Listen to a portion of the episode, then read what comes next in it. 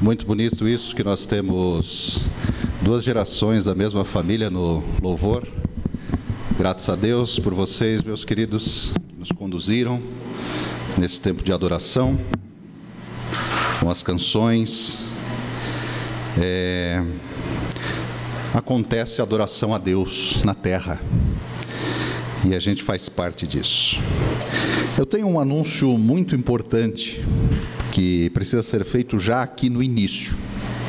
O nosso João tem uma viagem de trabalho e estará ausente nos próximos 20 dias, né, João? Então ele me pediu para avisar isso, para fazer esse aviso aqui na frente, que ele só vai estar de volta lá no dia 12 de fevereiro. É para a gente cuidar bem da igreja, da Cícera, né? deixar todas as coisas certinho, né?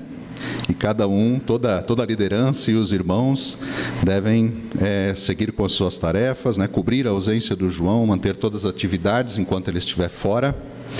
E, na verdade, a gente também ora para que tudo dê certo nessa viagem, João. Né? Sei que são compromissos, estávamos falando agora no início do culto, são compromissos muito grandes, são coisas muito importantes aí na firma, mas que Deus dê graça, te conduza em todas essas obras que né, precisam ser visitadas, essas atividades que precisam ser feitas na empresa, meu irmão, vai dar tudo certo.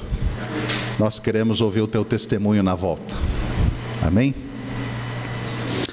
Nesse final de ano de 2022, no início de 2023, nós estamos assim num ritmo de trabalho pesado. Eu e a Ana já estamos assim bem esgotados nessa primeira, essas primeiras duas semanas, essa primeira quinzena do ano. Mas estamos aí seguindo com fé e reanimando as forças, porque a gente ainda tem muita coisa para fazer e agora está quase acabando, né? As nossas atividades aqui no novo templo a última vez que eu ensinei aqui na igreja foi no final de dezembro, no final de novembro, melhor dizer, faz um mês e meio já. A gente tem sido servido na palavra com uma equipe muito boa. Eu sou muito grato a Deus pelos irmãos, né, que nos ajudam na ministração da palavra, porque como eu falei, a gente tem que cumprir muitas outras atividades e a gente precisa de ajuda.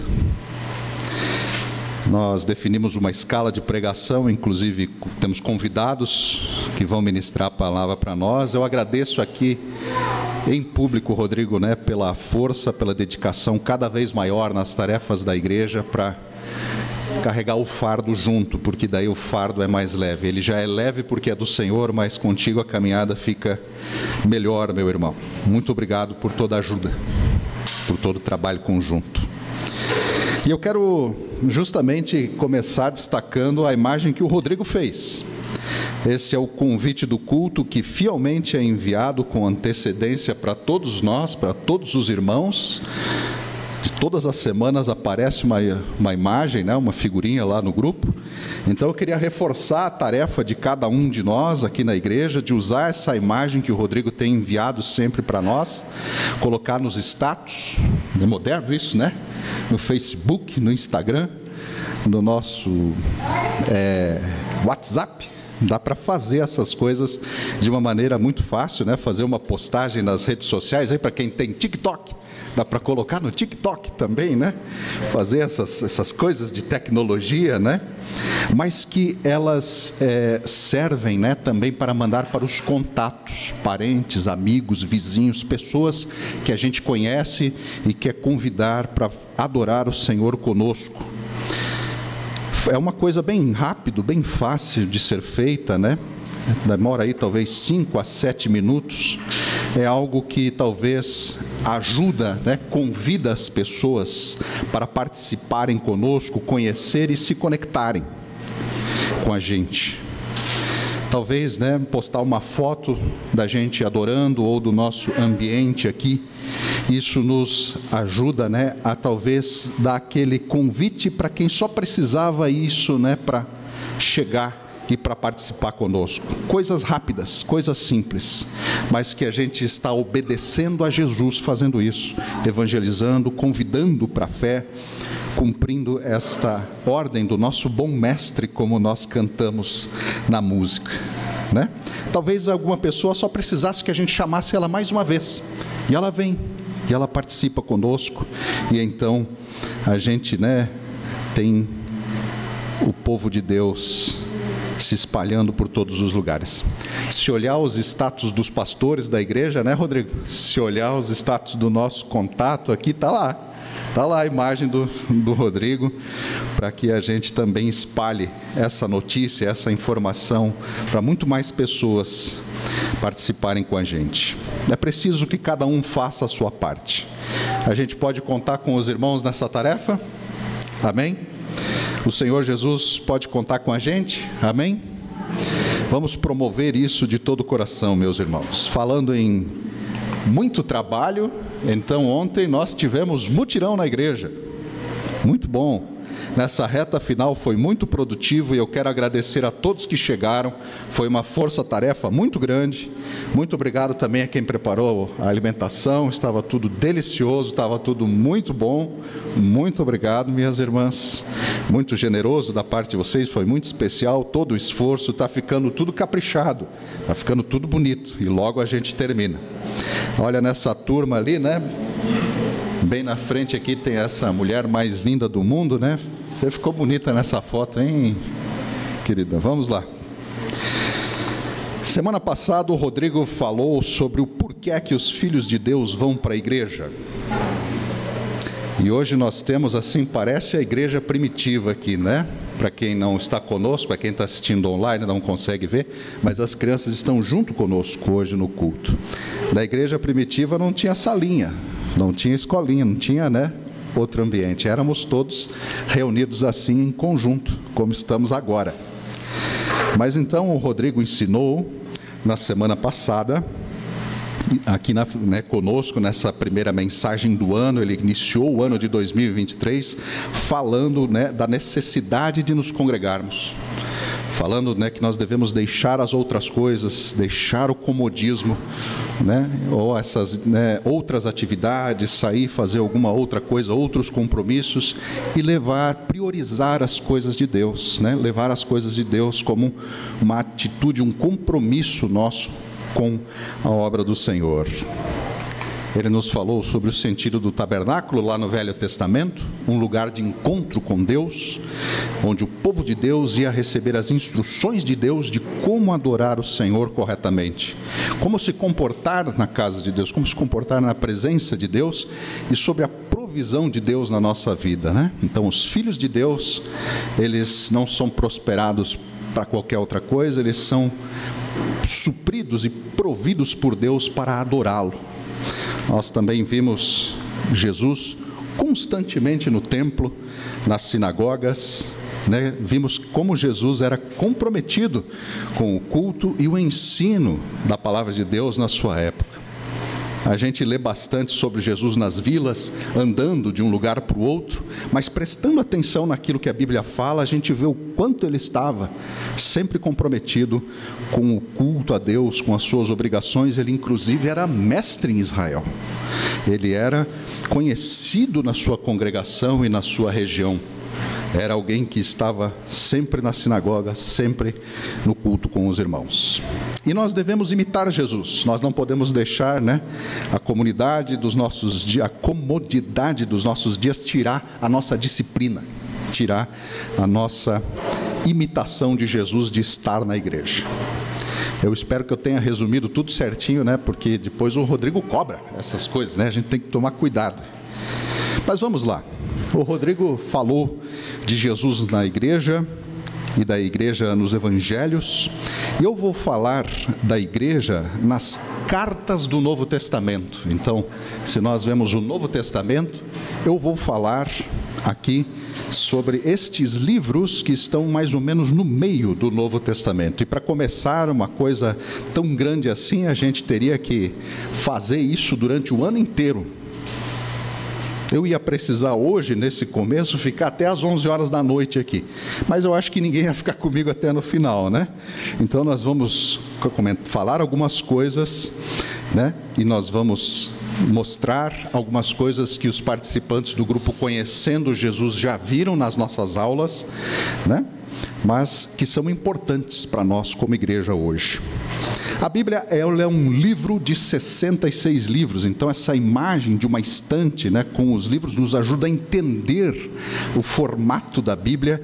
E no Novo Testamento, uma grande parte dele tem esses nomes que a gente sempre ouve quando fala dos versículos que nós queremos estudar a cada domingo. Então nós temos lá, por exemplo, né, Romanos, nós temos Coríntios, que não é o time de futebol, né? nós temos Gálatas, Efésios, Filipenses, Colossenses, Tessalonicenses. Esses nomes são nomes das cidades aonde surgiram igrejas, são nomes dos lugares aonde os primeiros crentes, os primeiros cristãos fundaram as primeiras igrejas. E tem algumas cidades aonde surgiram igrejas que não receberam cartas específicas. Né?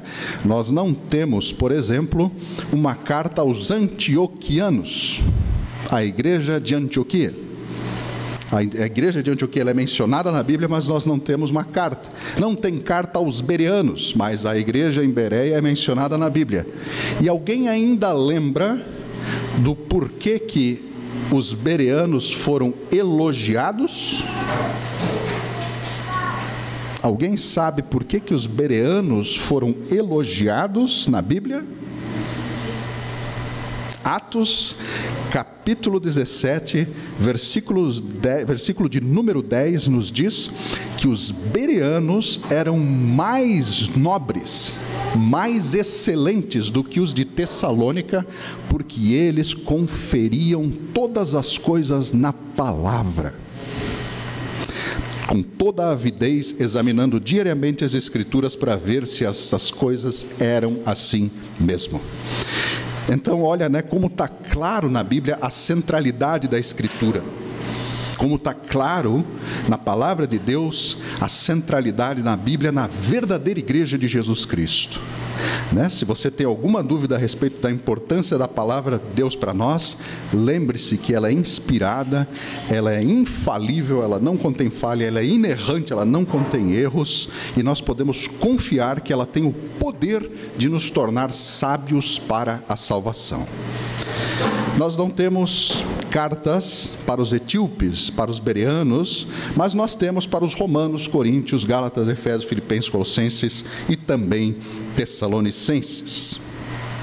As cartas, elas nos mostram a vida da igreja, nos mostram o dia a dia da igreja, nos mostram a realidade de pessoas que conhecem Jesus e começaram a viver a aventura da fé cristã, a aventura de andar com Jesus, a aventura de confessar, de chamar o nome de Deus. E hoje nós temos quatro coisas importantes que as cartas do Novo Testamento nos mostram a respeito da igreja de Deus, que nós queremos ver de uma maneira bem breve, de uma maneira bem simples. A primeira coisa que nós queremos olhar hoje a respeito da igreja nas cartas do Novo Testamento é a importância da comunhão da relação espiritual entre os filhos de Deus que convivem e adoram a Deus juntos. As relações humanas marcadas, sim, por amizade, por fraternidade, por compaixão, por conexão verdadeira, e, mas ah, na prática, as coisas que nós fazemos unidos por Deus. Uma das coisas que a gente gosta de fazer junto é comer, né? E nós vemos refeições também relatadas na Bíblia pessoas que faziam né, as suas refeições antes da ceia. E às vezes até comiam demais. E tinha que ir com devagar porque os outros chegavam depois do trabalho e tem que sobrar para eles também. Mas a importância né, de nós termos esses tempos ao redor da mesa juntos, onde nós compartilhamos sim o pão, mas também a vida e a fé uns com os outros. A gente está tendo isso nos mutirões, a gente teve aqui um almoço de primeira ontem, né? Muito obrigado. Mas a gente precisa retomar também os nossos cafés da manhã, as nossas festas, os nossos tempos juntos. Outra coisa que é uma marca da comunhão da igreja é a oração juntos. A oração ao Senhor coletiva. A oração pública, comunitária, que complementa as orações particulares, que complementa as nossas orações pessoais a Deus, as nossas súplicas, ações de graça, as nossas intercessões que nós fazemos sozinhos no secreto, no secreto do quarto. As duas coisas precisam acontecer. Nós precisamos buscar a Deus no nosso particular, no nosso momento a sós com Deus, mas também precisamos que esse tempo sozinho seja complementado com a oração comunitária. E a oração comunitária sem o secreto com Deus também não funciona. Porque daí a gente só faz oração para se mostrar, só faz oração para os outros verem. Não tem vida com Deus lá no nosso particular, no nosso quarto. Então nós precisamos, precisamos dos dois momentos. Por isso é importante a comunhão e nós sabermos responder à pergunta: com quem você ora? com quem você ora. Não, eu oro com Deus e eu amo Jesus, e eu e Jesus já somos a maioria, já estamos tudo bem. Isso não para em pé. Ou nós temos uma comunidade, uma igreja, onde nós somos conhecidos e conhecemos as outras pessoas e oramos juntos, ou a gente está confuso na nossa relação com Jesus e não entendeu bem o Novo Testamento, não entendeu bem o que a Bíblia nos diz. Convivência que começa com o primeiro e grande mandamento, sem dúvida nenhuma, amar a Deus sobre todas as coisas, acima de toda a nossa força, nossa alma, nosso entendimento, mas que também se dá no segundo grande mandamento, semelhante ao primeiro, que é amar ao próximo como a nós mesmos. É preciso que nós tenhamos uma fé equilibrada com esses dois mandamentos no seu lugar. A segunda coisa que as cartas nos mostram é aprender a lidar com as pessoas que cometeram erros. Que coisa feia que os outros fizeram, né? Mas eles tiveram paciência conosco quando nós erramos. Então, na igreja do Novo Testamento, nós temos a doutrina de como tratar as pessoas que pecaram e até pecaram publicamente, que fizeram o que é mal diante de Deus e dos homens, de como resolver as divisões na igreja e de como uma igreja séria busca recuperar e consertar as coisas através de uma tecnologia espiritual chamada disciplina bíblica.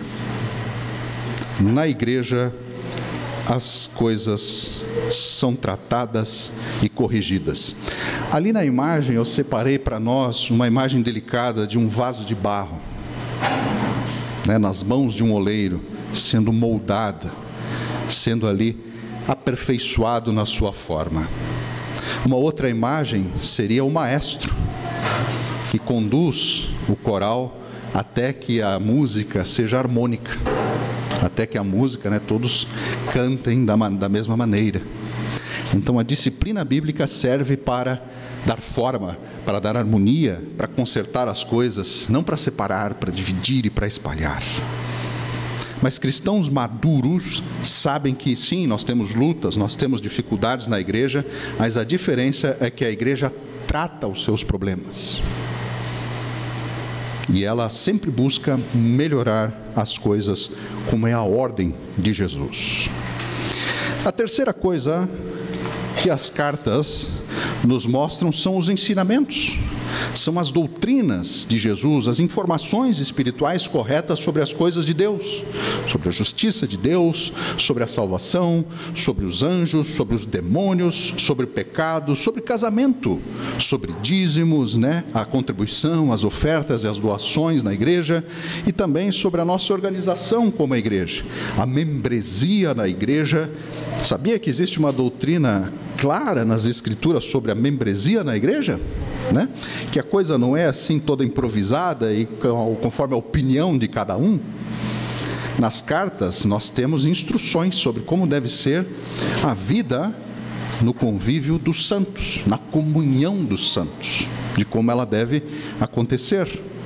Que existem sinais que devem acompanhar os santos em todos os lugares da terra, em todos os tempos: o batismo, a ceia do Senhor, Olha, a igreja que não faz ceia, que acha que não precisa disso, tem problema. Não é assim conforme a opinião de cada um. O Novo Testamento nos mostra como funciona a membresia bíblica. As cartas nos mostram a alegria e o prazer de viver com Jesus, viver com a igreja de Jesus.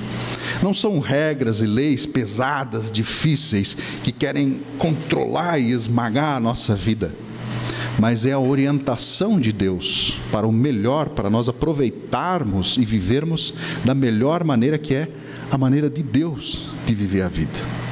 As cartas mostram a graça de Deus, as preciosas doutrinas da graça, reveladas, revelando, né, a bondade do nosso Senhor. As cartas nos mostram as últimas coisas, a volta de Jesus, sinais dos tempos, o fim da história, a ressurreição dos santos. Elas também falam sobre o combate às heresias, sobre a missão de Deus, a evangelização nos povos até que ele venha as doutrinas do nosso Senhor, os ensinamentos, a sabedoria de Jesus. E a quarta e última coisa que as cartas nos mostram é o Espírito Santo de Deus no meio do povo de Deus. O Espírito Santo de Deus nos concede frutos, dons e realiza o seu ministério para a edificação da igreja o poder sagrado de Deus na igreja. Pelo Espírito Santo de Deus, temos libertação, sinais, maravilhas, discernimento, curas, libertação de espíritos, sabedorias e a presença forte do Senhor no meio do seu povo. Nós não temos uma carta específica, uma carta apenas dos moradores de Jerusalém, a igreja mãe de todas as igrejas no mundo inteiro. Mas nós temos o livro de Atos dos Apóstolos. Eu queria ainda, neste último ponto do Espírito Santo, na verdade, voltar ao começo. Eu queria encerrar hoje lembrando as primeiras coisas, o começo de tudo. Todos os anos tem uma data no calendário da igreja chamada Pentecostes. Ela é para ser a festa da inauguração em Jerusalém da primeira igreja do mundo, quando o Espírito Santo desceu sobre os discípulos que estavam reunidos no cenáculo. As últimas palavras de Jesus já ressuscitado, ele disse que eles receberiam o poder ao descer sobre eles o Espírito Santo, para irem pelo mundo fazendo discípulos de todos os povos, batizando em nome do Pai, do Filho e do Espírito. A festa de Pentecostes de Israel coincidiu com os 50 dias depois da ressurreição, da morte e ressurreição do nosso Senhor Jesus. Depois dele subir aos céus, os discípulos e os, os apóstolos, né?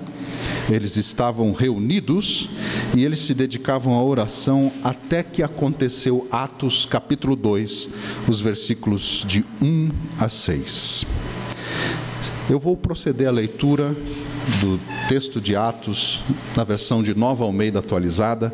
Talvez tenha algumas palavras que sejam um pouco diferentes da Bíblia que você tem na mão, mas em Atos, capítulo 2, os versículos de 1 a 6, na versão da Nova Almeida está escrito: Ao cumprir-se o dia de Pentecostes, estavam todos reunidos no mesmo lugar. E de repente veio do céu um som como um vento impetuoso e encheu toda a casa onde eles estavam sentados, e apareceram distribuídos entre eles línguas como que de fogo, as quais pousaram sobre cada um deles. E todos ficaram cheios do Espírito Santo e começaram a falar outras línguas, segundo o Espírito lhe concedia que falasse. E estavam morando em Jerusalém judeus, homens piedosos, vindo de todas as nações conhecidas. Assim, quando se fez ouvir aquela voz, afluiu a multidão, que foi tomada de perplexidade, porque cada um ouvia falar na sua própria língua. Versículo 6. Então Pedro, ele se levanta e começa a pregar o evangelho então, ainda em Atos capítulo 2, um pouquinho mais para frente, os versículos 36 e 38, nesse mesmo capítulo está escrito: portanto, toda a casa de Israel esteja certa de que a este Jesus que vocês crucificaram, Deus o fez Senhor e Cristo. E quando eles ouviram isso, ficaram comovidos e perguntaram a Pedro e aos demais apóstolos: o que, que a gente vai fazer, irmãos? E Pedro respondeu: arrependam-se e cada um de vocês seja batizado em nome de Jesus Cristo para a remissão dos seus pecados, e vocês receberão o dom do Espírito Santo. A igreja, ela nasce do próprio Senhor Jesus e ela é energizada pelo Espírito. Quase 3 mil pessoas se converteram e receberam o batismo nesse dia de Pentecostes. Alguns pastores fazem uma brincadeira aqui, né? que Pedro, né, o, o, o, Pedro, o discípulo de Jesus, o Pedro, ele pregou um sermão e quase 3 mil pessoas vieram para a fé, né? E, e, e, gente como eu pega quase 3 mil sermões e às vezes um vem à fé, hoje em dia. Né? Parece que a coisa mudou um pouco, né? o, o, o cenário. Mas a gente precisa crer que mesmo dois mil anos depois desse grande e glorioso momento, esse Espírito fala aos corações e nos dá o que a gente precisa para crer. As cartas do Novo Testamento nos mostram o poder de Deus se manifestando no meio do povo de Deus, entre todas as nações da terra, até entre brasileiros, dois mil anos depois. Essa é a grande aventura do Senhor com os seus filhos. A igreja é essa instituição portadora da chama do Espírito Santo. Todos os domingos nós viemos fielmente celebrar a vitória de Jesus e a salvação que ele nos deu. Todos os domingos nós viemos aqui juntos celebrar e anunciar e experimentar a história que Deus está escrevendo no meio da raça humana. Lá fora a gente tem guerras, tem rumores de guerras, tem fome, tem pandemia, tem problemas econômicos, problemas políticos, problemas sociais. Mas no fim da história, o que vai ficar é a história que Deus escreveu com os seus filhos. Se a gente ainda quiser saber alguma coisa sobre Roma, sobre Corinto, sobre a Galácia, sobre Éfeso, Filipos, Colossos, Tessalônica, essas cidades do mundo antigo, a gente precisa pesquisar, a gente precisa ir lá buscar muito e se esforçar, e ainda assim não vai saber tanta coisa assim, não. Mas nesses dois mil anos, todos nós temos em nossas Bíblias a história que Deus fez com Romanos, com Efésios, com Corintianos, com Tessalonicenses, com Colossenses, com pessoas dessas cidades, para a nossa memória e para a glória de Deus. Nós sabemos o que aconteceu com a igreja desses lugares. Se você achou a minha pregação hoje à noite até aqui talvez um pouco demorada, né? se fosse dar uma nota assim para mim, você, olha, pastor, hoje foi um seis, assim, um seis e meio, talvez, pode ser, Júnior. Obrigado. Né? Se custasse dez reais, talvez você fosse pedir troco, né? Eu só tenho uma aplicação a respeito de tudo que eu falei para nós, levarmos para casa, no nosso coração hoje. Deus fez história com Romanos, com Efésios, com Colossenses. Mas a minha pergunta é: e com você?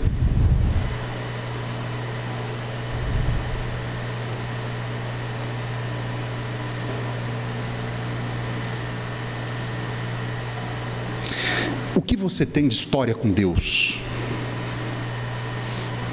Como é que é a tua carta da vida com Jesus? Ela está em branco ou ela tem conteúdo?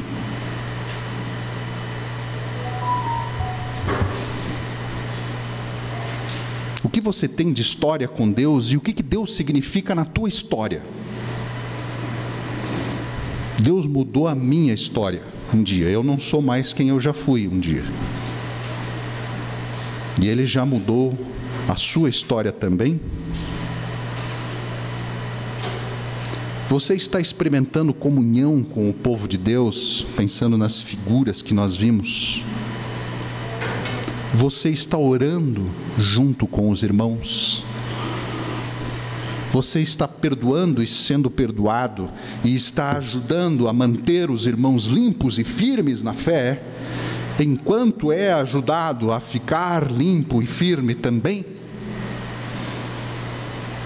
Você está aprendendo todas as coisas que Jesus ensinou, essas doutrinas, essa sabedoria, ou está sendo levado por qualquer vento de doutrina, qualquer coisa religiosa que te dizem? E ó, que tem um monte de coisa aí que está sendo dita, de horóscopo, de espiritismo, de, de todo tipo de coisa nesse Brasil, esse caldeirão brasileiro de tantas religiões.